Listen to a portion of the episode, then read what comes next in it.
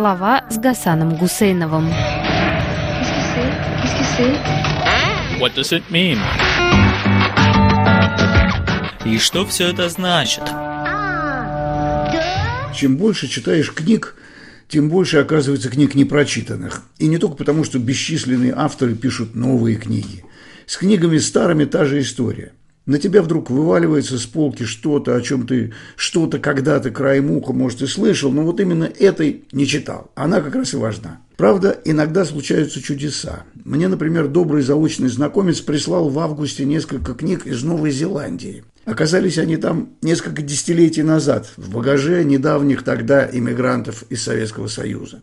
Читателей следующего поколения у этих книг в Новой Зеландии не будет. Тамошняя библиотека их не хочет. Сдать их в макулатуру рука у моего товарища не повернулась. И вот отправились четыре книги одного формата в обратный путь в Европу.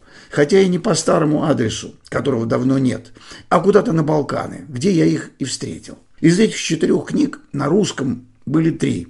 «Русская речь», первый сборник статей под редакцией Щербы, вышедший в Петрограде в 1923 году, «Петербургские дневники» 14-19 годов Зинаиды Гиппиус, опубликованный еще в Советской Москве в 1991 и, наконец, 16-й том собрания сочинений Амфитеатрова под названием «1812 год. Очерки из истории русского патриотизма». Издательство «Просвещение», выпустившее эту книгу в 1896 году, находилось в Петербурге на Забалканском проспекте в доме номер 75, что нынешнего нового временного обладателя книги позабавило.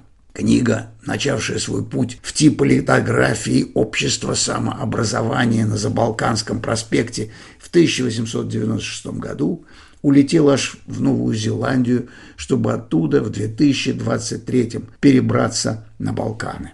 Останавливаюсь на этом случайном, на первый взгляд, обстоятельстве не для того, чтобы потянуть время, а с практической целью. Отдельные части книги Гиппиус я прочитал в начале 90-х годов. Из сборника «Русская речь» в 1970-х годах только две первых статьи. А вот Амфитеатрова я, признаюсь, не читал никогда. Что, кроме новозеландского адреса дарителя, объединяло все три книги? Конечно, размышления о языке и смысле, смысле того, что случилось и не случилось в России сначала во время похода Наполеона, а потом в эпоху мировой войны 1914 революции и гражданской войны 14-19 годов.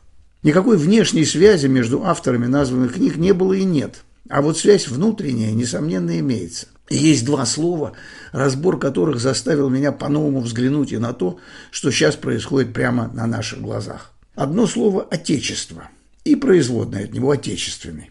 В отличие от остальной Европы, где наполеоновские походы вызвали большое переустройство национальной, отечественной жизни многих стран, в Российской империи победа над Наполеоном на целых сто лет продлила сословный монархический режим, рухнувший под собственной тяжестью только после 1914 года. Привычка кричать «Отечество» и бить себя в грудь, крича это, укоренилась в массовом сознании сначала царской, а потом советской России.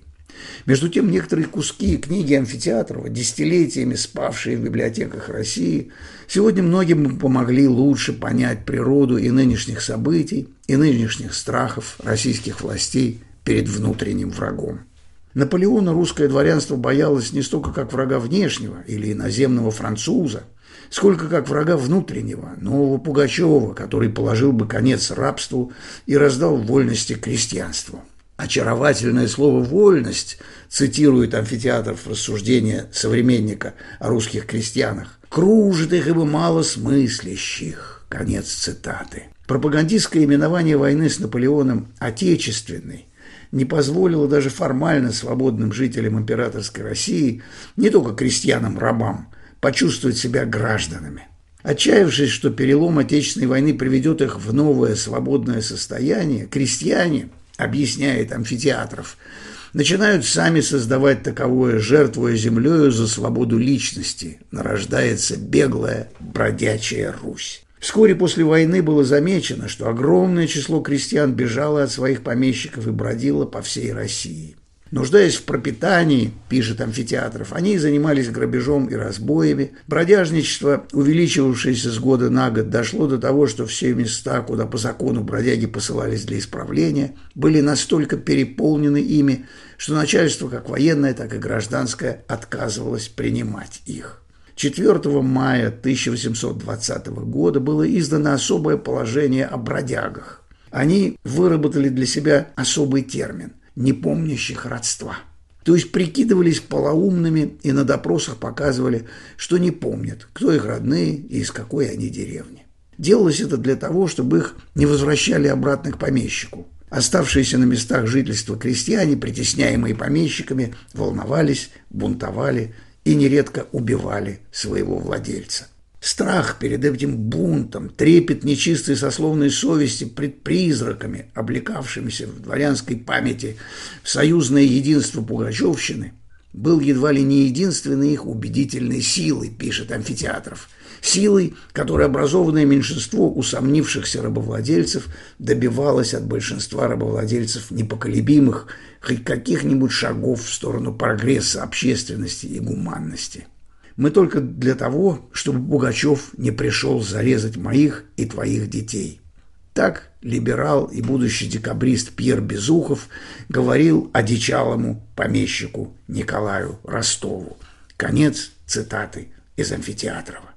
Государство-победитель Наполеона знало, как демонизировать чужого супостата, чтобы возвеличить своего.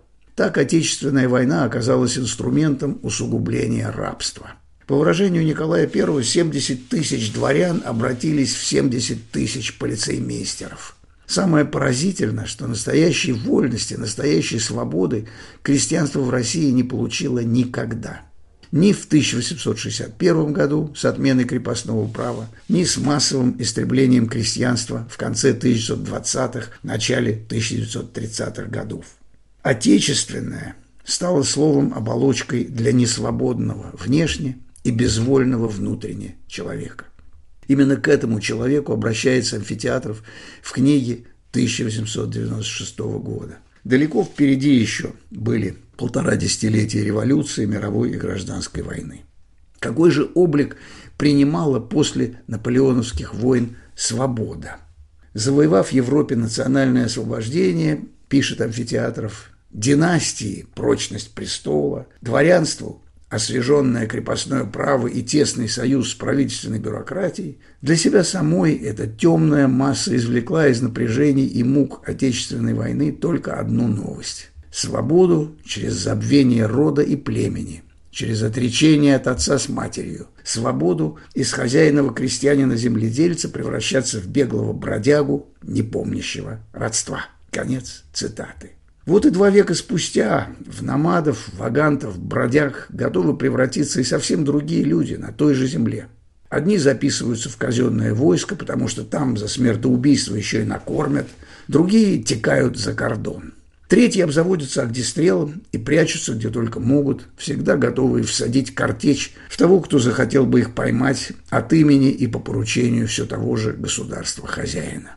Друг, приславший мне книгу амфитеатрова из Новой Зеландии, как и я, убежден, если бы Россия проиграла тогда Наполеону, а Великая Армия ушла из России хотя бы после нескольких лет оккупации, рабовладельческий строй в России рухнул бы на несколько десятилетий раньше, и политическая ценность вольности, не дворянской, а всесословной, могла бы заразить своей буржуазной простотой и отпущенников, и бывших рабовладельцев.